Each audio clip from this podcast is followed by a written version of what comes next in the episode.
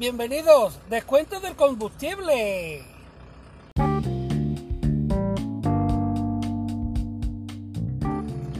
A ver que yo me aclare. El gobierno dice que va a hacer un descuento de 15 céntimos, ¿no?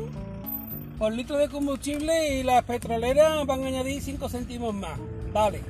Teniendo en cuenta que la gasolina de 98 está a 2 euros, el gasoil está casi a 1,90 me parece, lo he visto por ahí, ¿vale? Mm, sigue, aunque haya esos 20 céntimos de descuento, sigue estando el combustible alto, ¿vale?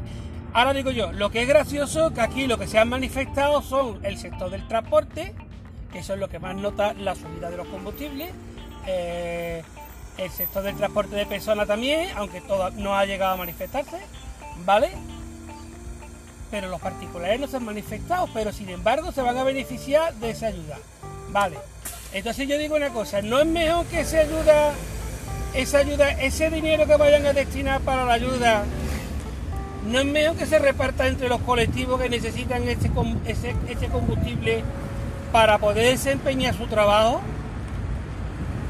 No es que yo quiera que al particular le cobre la gasolina más cara por la cara, no, pero si el, que está reclamando la bajada del, precio del combustible es los sectores que dependen del combustible para poder desarrollar su actividad, ¿por qué a la hora de hacer ese descuento tan, tan mísero de 20 céntimos incluye a los particulares que no te lo han demandado ese descuento? Bueno, pues mire, hace ese descuento a tantas millones de personas con sus coches particulares, aplica ese dinero y le hace un mayor descuento a las personas y colectivos que sí dependen del combustible para poder ejercer su actividad, como taxistas, camioneros, agricultores, el sector de la pesca, etcétera, etcétera, etcétera.